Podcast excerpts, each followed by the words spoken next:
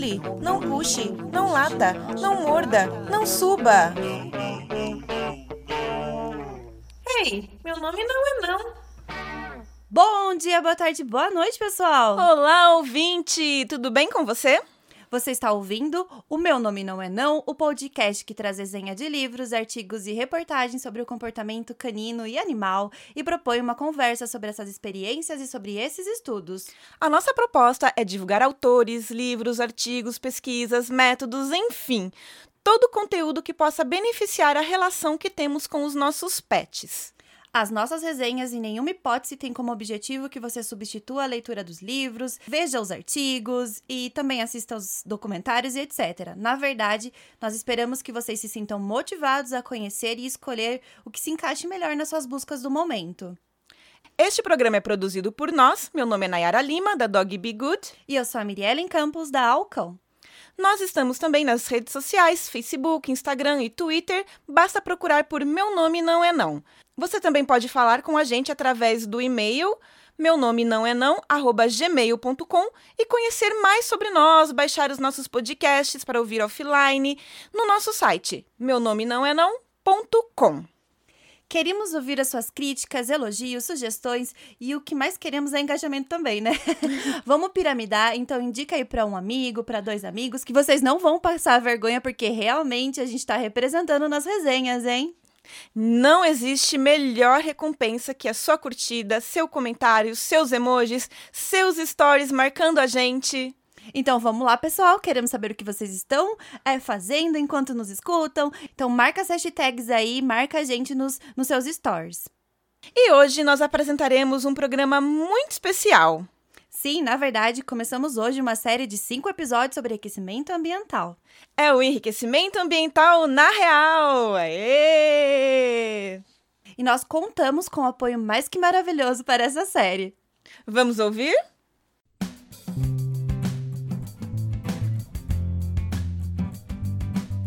Nós temos o prazer de dizer que a série Enriquecimento Ambiental na Real tem o apoio da Pet Games. Essa empresa, super querida por todos nós que trabalhamos com enriquecimento ambiental neste país, comprou a ideia do Meu Nome Não É Não em fazer um especial com cinco episódios sobre enriquecimento ambiental. Este é o primeiro apoio oficial que o Meu Nome Não É Não recebe e não podíamos começar melhor. Esperamos que esta parceria perdure por muito tempo. Nós propusemos a série Enriquecimento Ambiental na Real para Pet Games e até emprestamos o nome de um evento que eles estão promovendo: o terceiro seminário Bem-Estar Animal na Real, porque realmente acreditamos na missão da empresa. Nada melhor então do que unir forças. O seminário que a Pet Games realiza com a Well Felis e a Shape Brasil será nos dias 4 e 5 de abril em São Paulo e reunirá um Dream Team de profissionais do comportamento animal. Dr. Gonçalo da Graça Pereira, o veterinário Vinícius Pérez, a doutora Karine Savalli, a doutora Cristiane Pisuto e a doutora Juliana Damasceno além das pessoas que formam a plateia desse evento. Se você vira foto aí das edições anteriores, você vai ter um infarto. Cuidado, tá? É muita gente boa envolvida no mesmo evento. E o melhor, a gente estará lá pela primeira vez.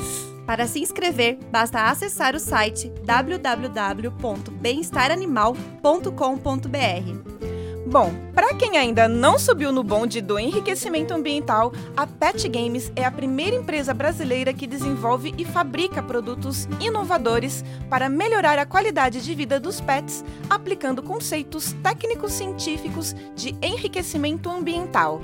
Os brinquedos ocupacionais visam o bem-estar e são produtos funcionais, inteligentes, resistentes e seguros. As opções são diversas: dispensers, brinquedos de roer e recheáveis, comedores, arranhadores, tabuleiros. Já viu a quantidade de opções para gatos? É muita coisa bacana. Então vem com a gente nessa série com cinco episódios de cimento ambiental na real com a Pet Games.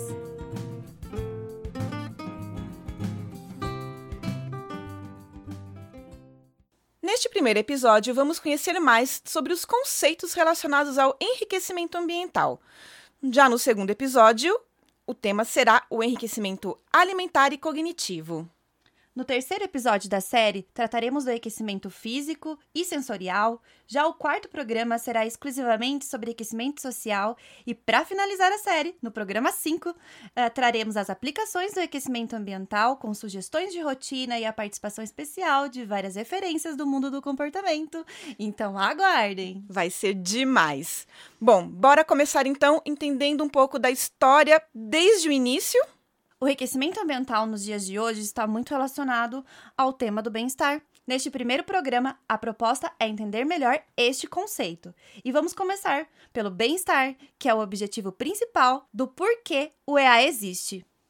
A pesquisadora brasileira Carla Fonte Maiolo Molento escreveu um artigo com Donald Brum, um pesquisador bem reconhecido mundialmente e que já publicou muitas coisas. O artigo é intitulado Bem-estar animal, conceito e questões relacionadas, revisão.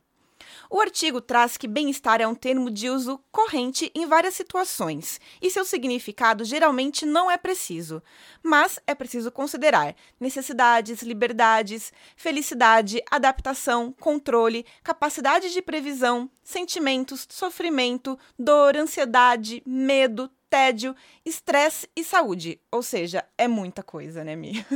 é muita coisa, mas a gente precisa ter o conhecimento de vários fatores para entender o que realmente é bem-estar e não ficar subjetivo. O conceito não se restringe a ter uma boa qualidade de vida, mas é mais um estado que pode ser mensurado, ou seja, medido, e que pode variar muito entre indivíduos que vivem até no mesmo tipo de ambiente. O termo pode ser aplicado para animais silvestres em cativeiro, incluindo aí a nossa casa, e também laboratórios e fazendas de produção, e também ao ser humano. Como pode ser medido, o bem-estar pode ser bom ou pobre. Neste artigo da Molento e do Brum, eles trazem que, para que o bem-estar possa ser comparado em situações diversas, ou avaliado em uma situação específica, deve ser medido de forma objetiva, separada de considerações éticas. Deve referir-se a características do animal individual e não a algo proporcionado ao animal pelo homem. Ou seja, o bem-estar do animal pode melhorar como resultado de algo que seja fornecido, mas o que lhe é fornecido não é necessariamente o bem-estar. Existem várias formas de se relacionar com o meio e com os problemas que existem nele ou não. Mas, segundo Bloom, o bem-estar de um indivíduo é seu estado em relação às suas tentativas de adaptar-se ao seu ambiente. E isso se expressa na saúde física, emocional e psicológica do animal. Aferir alterações na fisiologia do animal revela como anda o bem-estar dele.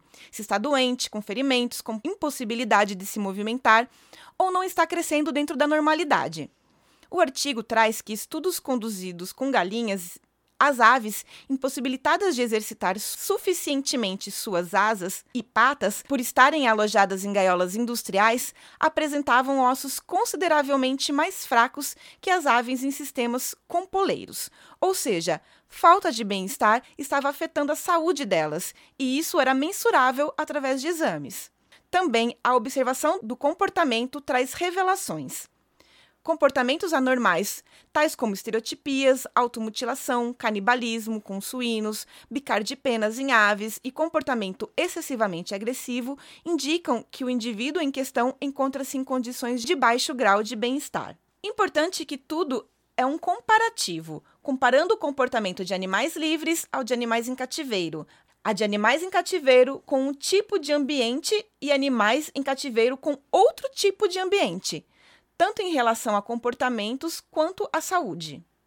Outra forma de avaliação é a partir de estudos que demonstram preferências positivas dos animais, como por um tipo de piso, comida ou contato social.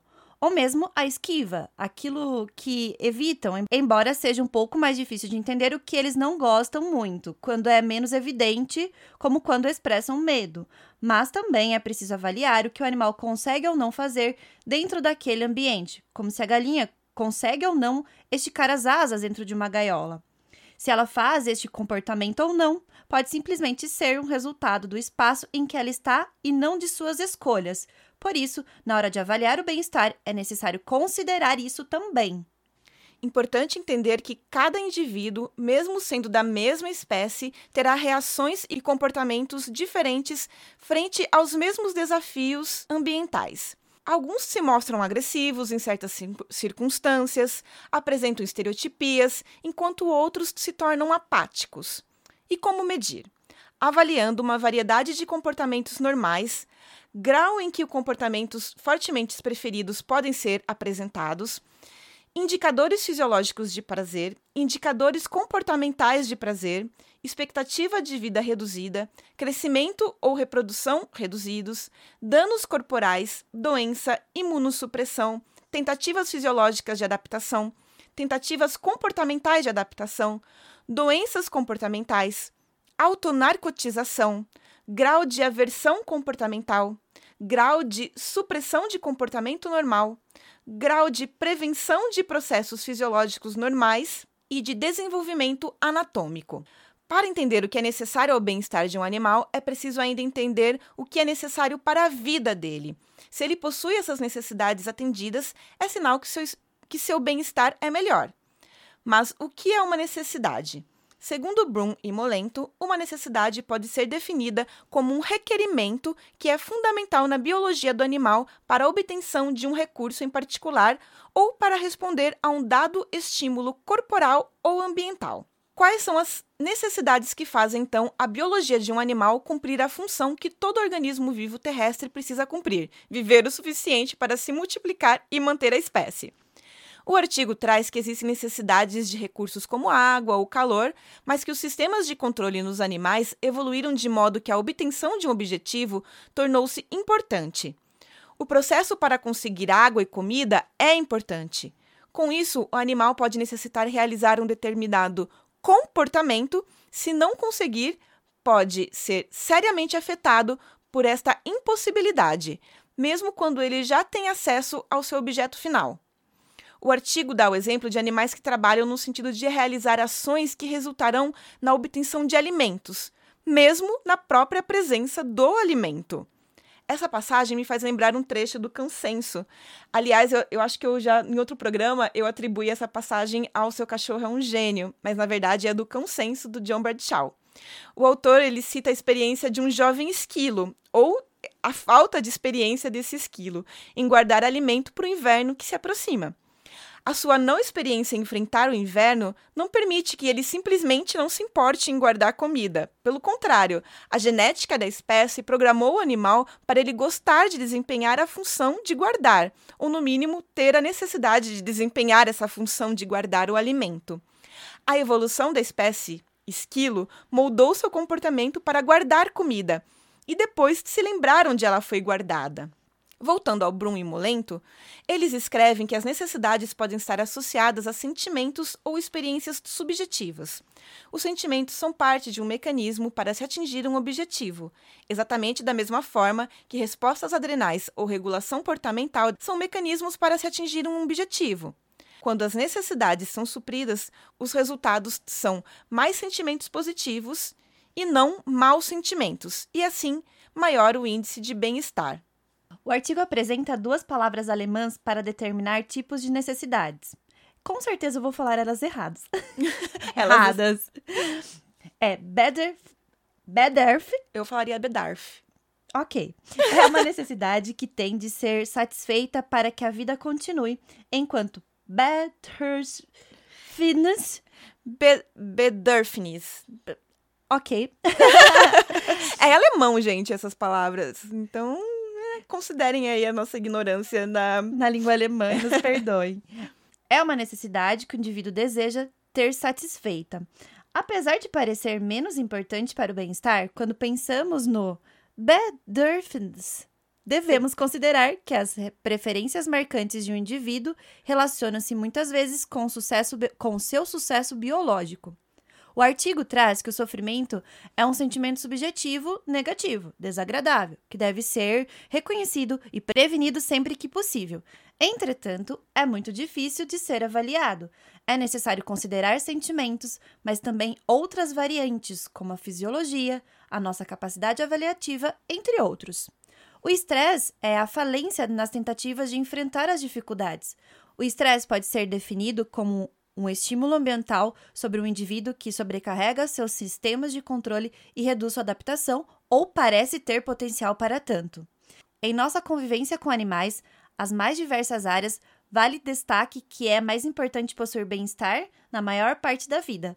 Dessa forma, se o bem-estar de um animal é pobre devido às instalações inadequadas, trata-se de uma situação pior que um evento doloroso de curta duração. Enquanto sociedade, ainda temos muitas divergências em vários pontos, mas existe um caminho que estamos trilhando.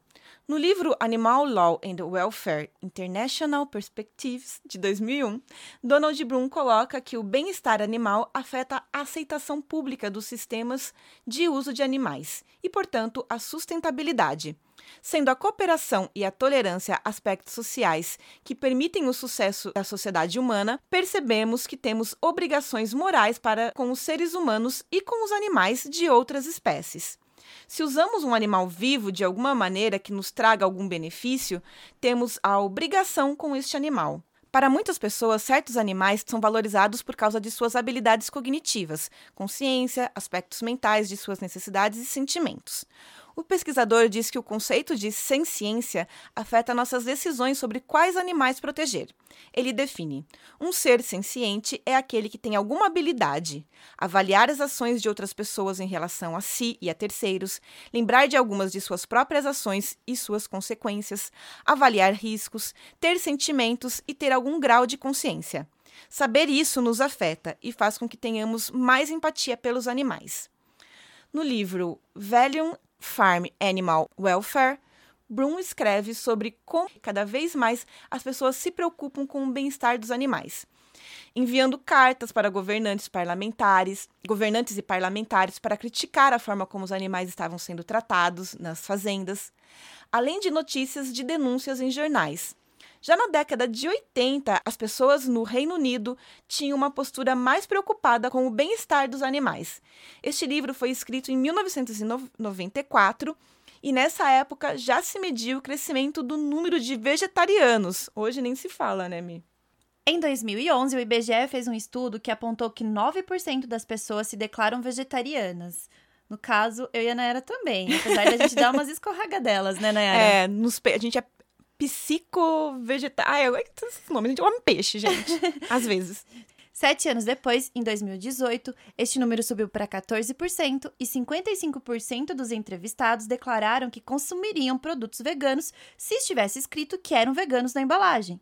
No livro Encyclopedia of Animal Behavior, de 2019, na definição de bem-estar, o Bloom escreve que o conceito de bem-estar evoluiu muito nos últimos 40 anos.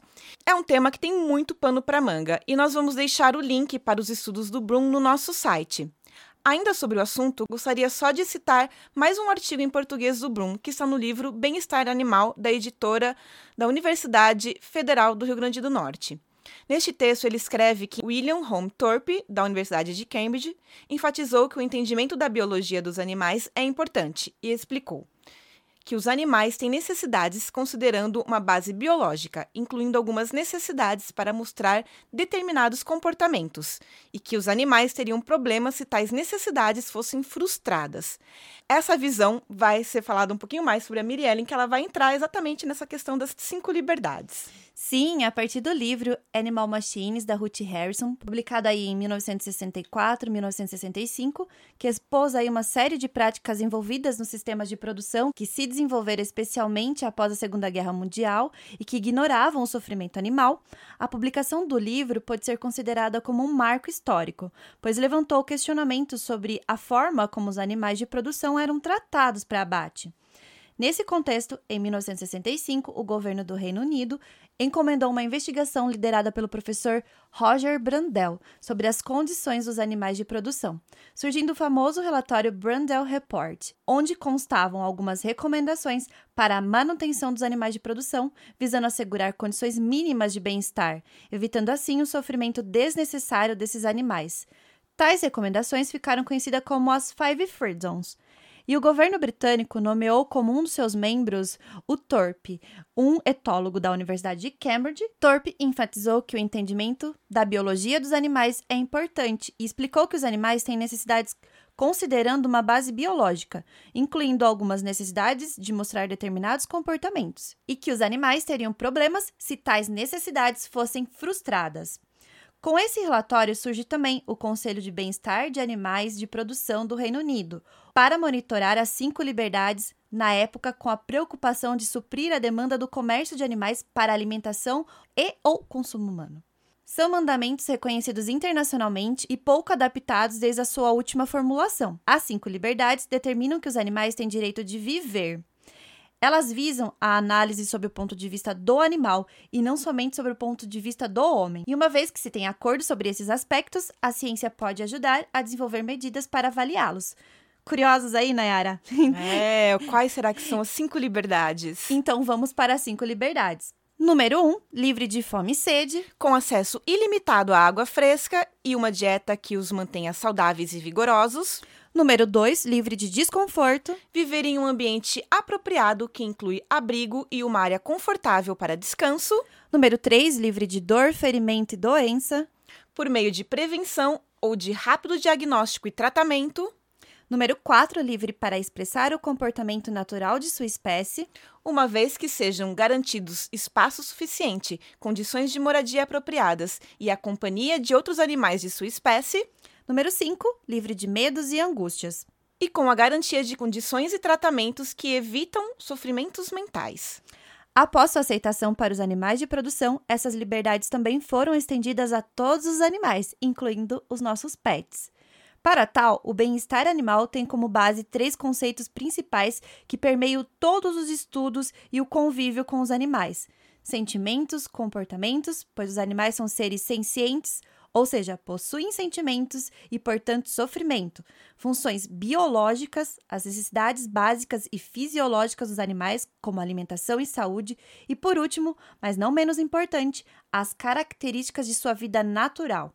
Ou seja, a liberdade para expressar os seus comportamentos naturais. Isso a gente já vem falando por inúmeros episódios desse podcast. Os animais são capazes de sentir emoções como medo e felicidade, o que significa que suas emoções têm importância para eles. Sua senciência, reconhecida pela União Europeia desde 2009, também tem grande influência sobre os seres humanos, porque mudam a forma como eles tratam os animais, ou como nós tratamos, né? Somos os animais humanos. A compreensão de suas emoções aumenta a empatia que temos em relação aos animais. Dawkins, ali em 1980, 1990, afirma que os sentimentos do indivíduo são a questão central do bem-estar, mas outros aspectos, como a saúde deste indivíduo, também são importantes. Ao mesmo tempo, aqueles com formação médica ou veterinária, por vezes, apresentam a visão de que a saúde é tudo, ou quase tudo, no caso do bem-estar. Bom, bem-estar está geralmente associado a sentimentos de prazer ou contentamento, como vemos em vários artigos. De acordo com o estudioso Broom, que a gente já comentou aqui no artigo dele de 1998, a sensação é construída pelo cérebro, envolvendo pelo menos a consciência perceptiva, a qual está associada a um sistema de regulação da vida, que é reconhecido pelo indivíduo quando esta se repete e pode mudar o comportamento ou o modo de agir com o reforço na aprendizagem. Tendo consciência de que os animais são seres sencientes, como avaliar se as cinco liberdades do reino animal está sendo atendida pelo ponto de vista do animal? Eita, difícil, hein? A proposta pelos teóricos Mallory Hyde aí em 1994 surge o modelo dos cinco domínios, que é um dispositivo para facilitar a avaliação sistemática, estruturada, abrangente e coerente do bem-estar do animal. Não é uma definição de bem-estar animal, nem pretende é, ser essa representação tão precisa da estrutura e função do corpo.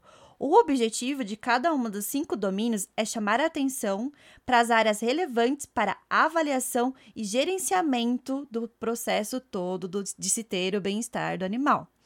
De acordo com o entendimento contemporâneo da ciência do bem-estar animal, o modelo nos cinco domínios tem como foco significativo em experiências subjetivas, conhecido como afeto, que coletivamente contribuem para o estado geral de bem-estar do animal.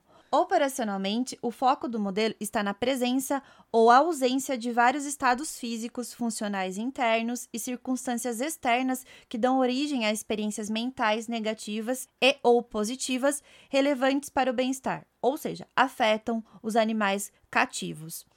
Os estados internos e as circunstâncias externas dos animais são avaliados sistematicamente, referindo-se a cada um dos quatro primeiros domínios do modelo, designados nutrição, ambiente, saúde e comportamento, e, em seguida, os efeitos, o estado mental. Para clarear as informações, os cinco domínios são nutrição, domínio 1, ambiente, domínio 2, saúde, domínio 3 e o comportamento, domínio 4. O comprometimento dos domínios físicos de 1 a 4 aí é usado para inferir cautelosamente quaisquer experiências afetivas associadas ao domínio mental, que é o domínio 5. Desde então, as cinco liberdades têm sido adotadas por profissionais como biólogos, veterinários, zootecnistas, influenciando na prática de manejo que envolvem não mais apenas animais de produção, mas também animais cativos de forma em geral, incluindo aqueles de zoológico, de laboratório ou mesmo de dentro das nossas casas. Até o momento, não existe uma medida única de bem-estar. Isso se deve essencialmente ao fato de o bem-estar ser um conceito multidimensional, compreende a saúde física e mental, inclui vários aspectos como conforto físico, ausência de fome, doenças ou lesões, como está inserido dentro do contexto no Conselho de Bem-Estar de Animais de Fazenda de 1992. Quando se trata de animais, a ciência e a ética devem sempre andar lado a lado. Portanto, a ciência do bem-estar animal pode ser uma grande aliada no aprimoramento de nossas relações com os nossos animais. Os benefícios, no final das contas, sempre voltarão para o próprio animal, homem. Finalmente, a importância relativa atribuída a cada aspecto do bem-estar deve, em um mundo ideal, refletir as prioridades dos animais. No entanto, como essas prioridades são difíceis de determinar, a agregação de medidas de bem-estar em uma avaliação geral do bem-estar deve se basear na opinião de especialistas sobre o que é importante para os animais e o que as sociedades consideram aceitável e inaceitável. Bom, a gente já falou sobre bem-estar, conceitos, como é que funciona, a gente falou sobre as cinco liberdades, o que são, e agora, finalmente, a gente vai entrar mais especificamente no que é o enriquecimento ambiental. E o que ele traz para a questão do bem-estar do animal. Sim. Encontrei pelo menos duas abordagens que tratam do enriquecimento ambiental. Uma trata do desenvolvimento do cérebro e outra é mais focada no bem-estar mesmo.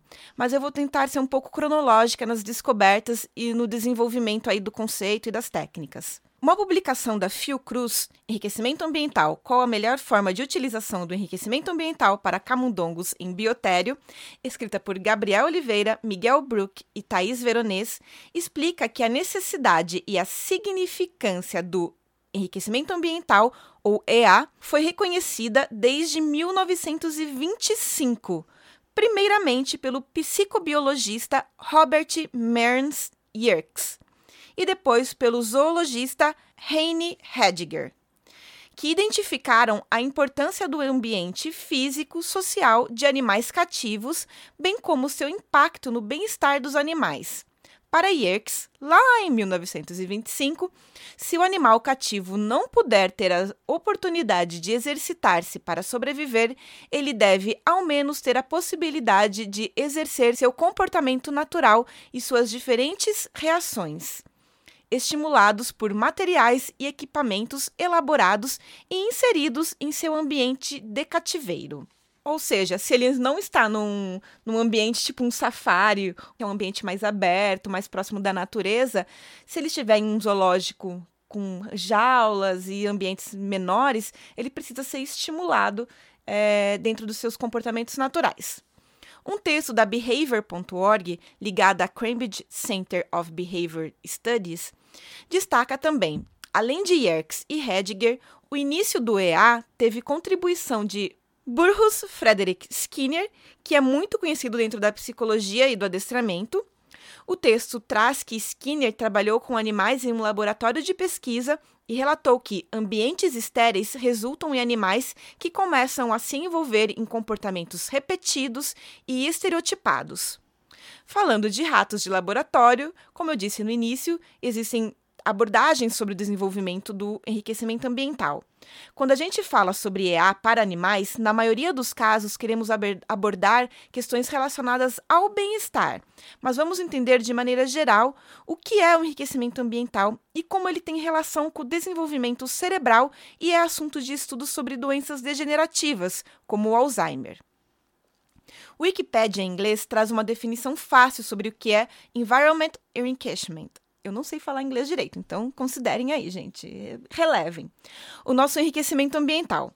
Ressaltando que o Environmental Enrichment em inglês, é muito mais voltado para o desenvolvimento cerebral, enquanto o behavioral enrichment é o que define o enriquecimento ambiental para o bem-estar de animais em cativeiro. Tá, vamos lá então para a definição resumida que a Wikipédia traz. O ambiental é a estimulação do cérebro a partir do ambiente físico e social. Os cérebros em ambientes mais ricos e estimulantes têm taxas mais altas de sinaptogênesis e dendritos mais complexos, levando ao aumento da atividade cerebral. Esse efeito ocorre principalmente durante a, o neurodesenvolvimento, mas também na idade adulta em menor grau. Com o aumento dessas atividades cerebrais, há uma melhor vasculação, o neuropilo, neurônios e células da glia capilares combinados, se expande, espessando o córtex e também há pesquisas que revelam o aumento da neurogênese, que é a formação de novos neurônios. Animais em ambientes enriquecidos mostram evidências de ativação aumentada de sinapse, que também tendem a ser muito maiores, e há um aumento da amplitude do hipocampo. Gente, o cérebro muda completamente, né? Sim. Fisiologicamente o É. cérebro muda. Essas descobertas começaram em 1947, quando o pesquisador Donald Hebb resolveu levar para casa alguns ratos de laboratório para serem criados como pets. Assim, ele descobriu que estes animais resolviam melhor os problemas, como labirintos, do que em relação aos que viviam em laboratório, dentro de gaiolas. Um estudo mais aprofundado sobre isso aconteceu por pesquisadores da Universidade da Califórnia. Existe um artigo de 1961 que fala sobre como treinar o cérebro pode mudar a sua plasticidade, escrito por Mark Roserake, David Kretsch, Edward Benet e Marian Diamond. O artigo é difícil de ser entendido por leigos como nós, porém traz muitas informações da neurociência, como enzimas e áreas cerebrais. Mesmo assim, eu tentei ler o artigo. Eles relatam que foram testados 150 ratos para avaliar o que eles chamaram de ECT Effect, que significa efeito da complexidade ambiental e treinamento. O grupo experimental vivia entre 10 animais em uma gaiola grande, com brinquedos, manuseio diário pelo experimentador, exploração diária em diferentes tipos de labirintos. O outro grupo de controle vivia em gaiolas, isolados e em baixa luminosidade, com o mínimo de contato com o experimentador e sem a possibilidade de exploração. Todos tinham acesso a comida e água e ficaram no teste até completarem 150, 105 dias de vida. Depois, eles foram decapitados e os cérebros deles foram para análise. O artigo explica um pouco como é feita a dissecação do cérebro, como foram feitas análises e em que partes. Que foi esse sorriso de nervoso? Nossa, essa risada, tipo, serem- meu Deus, Essas experiências serem bem cruéis, serem ao nosso ponto de vista. Sim, serem tenebrosas, serem filme de terror, decapitar os Freaky. ratinhos, muito freak. Eu achei bem difícil de entender o resultado desse, desse artigo. Por isso, eu recorri à tese da Carolina Souza Goulart, chamada Enriquecimento Ambiental, Ansiedade, Cognição e Neurogênese Hipocampal, em que ela explica que entre as conclusões dos autores está que o cérebro dos ratos tiveram, que tiveram enriquecimento ambiental eram mais pesados. Ela explica que Charles Darwin, em 1874, mostrou que cérebro de coelhos selvagens eram maiores do que, do que de coelhos domesticados. Ela escreve: Atualmente, sabe-se que o enriquecimento ambiental aumenta a densidade da árvore dêndrica e dos botões dêndricos, provavelmente através da indução da liberação de neutrofinas. A neutrofina, encontrada em altos níveis em animais expostos em ambientes enriquecidos, parece ter papel crítico, tanto na fase de desenvolvimento cerebral quanto na fase adulta, promovendo a regeneração e a sobrevivência neural. Além disso, o enriquecimento ambiental estimula também o aumento da neurogênese hipocampal, considerando que cerca de 60% das novas células morrem antes de se tornarem maduras. Um ambiente desafiador que proporcione novas experiências pode aumentar essa taxa da sobrevivência das novas células geradas. Um artigo de 2018, Environment, Enrichment, Neuronal Plasticity, de Gregory Clemerson e Fred Cage e Craig Stark, coloca que, embora os efeitos do enriquecimento ambiental tenham sido originalmente descritos em várias regiões do cérebro, incluindo várias regiões corticais, um dos exemplos mais robustos de como o ambiente pode influenciar diretamente a neuroplasticidade, a neuroplasticidade está no hipocampo. Essas pesquisas tinham e ainda têm como meta entender o cérebro humano, tanto que a maioria delas vai abordar o desenvolvimento infantil e também doenças senis e degenerativas do cérebro, como Alzheimer. Ou seja, o enriquecimento ambiental é entendido como uma opção para o ser humano também. Esse artigo que a Nayara estava comentando, entre aspas, define o enriquecimento ambiental é, é, uma manipulação simples que envolve o uso de um ambiente projetado para promover estímulos físicos, cognitivos, sensoriais e sociais. Embora não haja consenso sobre como esses ambientes devem ser projetados, expor os animais a um ambiente maior e mais estimulante é benéfico para o cérebro e tem um efeito dramático na estrutura e na função do cérebro, incluindo dos humanos e a teoria neuropsicológica de Hib enfatizou a importância da experiência na formação de comportamentos e forneceu o estímulo para pesquisas que examinam como o EA altera o cérebro e, posteriormente, o comportamento. O problema era a inconsistência da definição de enriquecimento ambiental experimentalmente. Isso criou confusão na comunidade clínica. Originalmente, o EA foi projetado para fornecer um ambiente estimulante e enriquecedor para os animais imitarem mais de perto as condições encontradas na natureza. Mas como não é uma forma padronizada, para alguns bastava só colocar uma roda de corrida ali, uma roda, uma esteira para o animal, que já era o suficiente. Na década de 1960 também, a Behavior.org traz que os zoológicos progressivos estavam usando dispositivos que facilitavam o enriquecimento ambiental para animais em cativeiros. Em 1960, o zoólogo e antropólogo Desmond Morris documentou o trabalho no Zoológico de Londres, onde era usado um dispositivo para entregar peixes às focas do zoológico. Depois disso, desde a década de 1970, Hal Markowitz que foi professor de comportamento animal na Universidade Estadual de São Francisco, fez contribuições significativas para expandir a maneira como pensamos sobre o enriquecimento. Mas a nossa referência principal será o David Shepmer e a Sarah Ellis. Então, falando sobre o Behavior Enrichment, que seria o enriquecimento comportamental em uma tradução simples, a, bióloga, a bióloga e doutora em comportamento felino, a doutora Juliana Damasceno, no podcast Cansei de Ser Gato, que foi indicado pela Mirielle para mim, que a Mirielle acompanha o Cansei de Ser Gato, ela fala é, justamente dessa definição do David Shepperman sobre enriquecimento ambiental. Ela também tem uma tese disponível no site da USP em que escreve mais sobre o assunto, intitulada Enriquecimento Ambiental Alimentar para Gatos Domésticos, Felis Silvestres Catus, Aplicação para o Bem-Estar Felino. Nesta tese, ela escreve que o EA é o enriquecimento das condições ambientais e trata-se da criação de um ambiente interativo e complexo que permita ao animal cativo apresentar comportamentos naturais.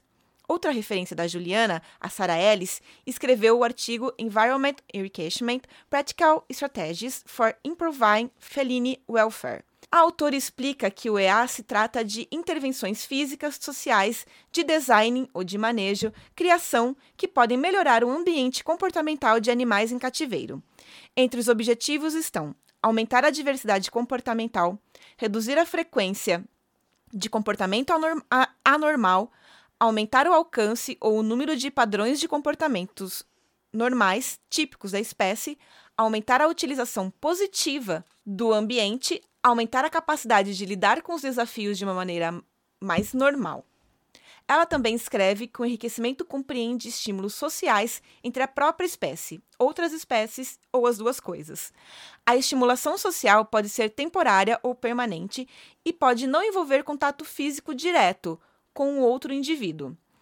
A pesquisadora traz uma tabela que explica um pouco mais sobre as classificações das estratégias de EA. Pode ser animada, ou seja, ter interação com o ser da mesma espécie, que vive junto com o animal, ou com o humano, tutor ou amigos da família, grooming, adestrador. E pode ainda ser inanimada, ou seja, com, sem o contato direto com um outro ser, por meio de brinquedos, alimentação, atividades físicas e sensoriais. A interação com a espécie humana e não humana também possui potencial de enriquecimento, desde que todos os animais sejam socializados adequadamente e no tempo correto de cada espécie, pois cada animal tem aí seu período específico de abertura, novidades e, novidades e socialização. O sucesso do EA dependerá de diversos fatores: espécie, saúde física e mental, histórico do animal, enfim. Mas o objetivo final é melhorar o bem-estar do animal que está em cativeiro. Aliás, precisamos entender que as nossas precisamos realmente entender que as nossas casas são cativeiro, pois nossos pets têm uma liberdade limitada, né? Até as ruas nós podemos considerar que os nossos animais ainda estão cativos, porque normalmente passeamos com os nossos cães frustrados na coleira. Sim, na guia. Esses conceitos foram elaborados e aplicados por muitos profissionais e pesquisadores em zoológicos. A divisão do aquecimento ambiental, ou EA, é composta por sensorial, cognitivo, ocupacional, social, alimentar e físico. Nós vamos conhecer mais sobre esses tipos de enriquecimentos nos próximos episódios. E no quinto e último programa, você terá um especial sobre como aplicar em sua casa os diferentes EAs. Só vale ressaltar que tudo o que falamos precisa ser contextualizado na sua realidade com o seu animal. Uma das referências no assunto de bem-estar animal, a Temple Grandin, escreveu no artigo Animals Make Us Human Abre aspas, eu não saí da faculdade com um teste biológico para o bem-estar dos animais e ainda não temos um hoje.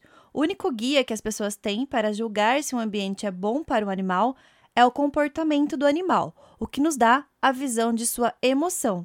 Mas isso levanta algumas questões por um lado, não sabemos necessariamente como um animal em cativeiro ou doméstico, com bom bem-estar mental, deve se comportar, e alguns animais até escondem o fato de que seu bem-estar é muito ruim. Animais de espécies de presa, como bovinos e ovinos, escondem sua dor quando sabem que estão sendo vigiados para que os predadores não possam detectar sua fraqueza. Quando ninguém está perto, eles podem estar deitados e gemendo. Outro problema ao usar o comportamento do animal para julgar seu bem-estar mental é que os animais em cativeiros e domésticos não são livres para agir de maneira que agiriam na natureza. E ela finaliza, abre aspas, todos os responsáveis por animais, agricultores, pecuaristas, tratadores e donos de animais de estimação precisam de um conjunto de diretrizes simples e confiáveis para se criar um bem-estar mental que possa ser aplicado a qualquer animal em qualquer situação. E as melhores diretrizes que temos são o núcleo, sistema de emoção no cérebro.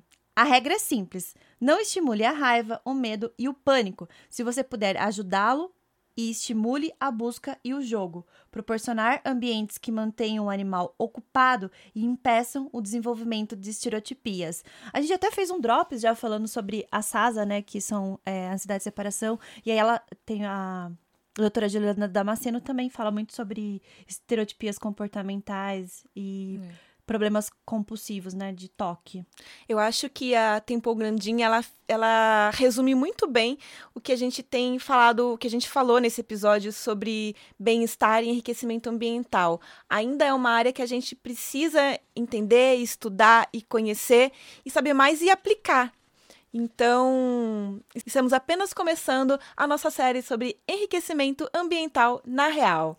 Levando em consideração também que a nossa série busca é, trazer aí para vocês o que é o enriquecimento ambiental e tudo mais, e o bem-estar animal, mas para todos os tipos de animais cativos, como a gente já falou várias vezes. Então a gente não tá falando só do animalzinho que você tem cão e gato, mas a gente tá falando do pássaro que porventura esteja convivendo com você, ou se você tem algum animal mais exótico também. O hum. bem-estar vale para todas as espécies, incluindo a humana.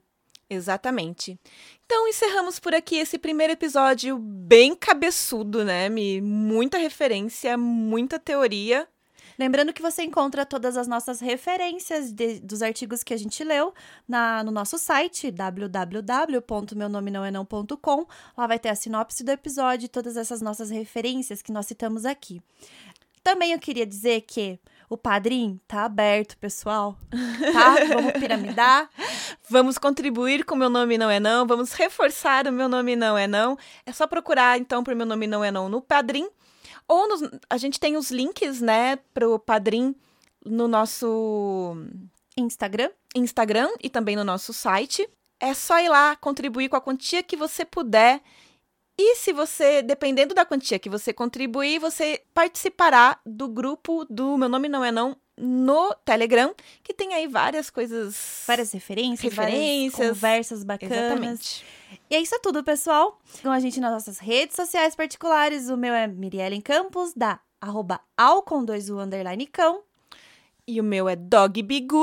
Agradame- agradecimento especial para Pet Games. E sim, muito obrigada. E sem vocês nada disso seria possível, então Tchau! Não pule, não puxe, não lata, não morda, não suba. Ei, meu nome não é não.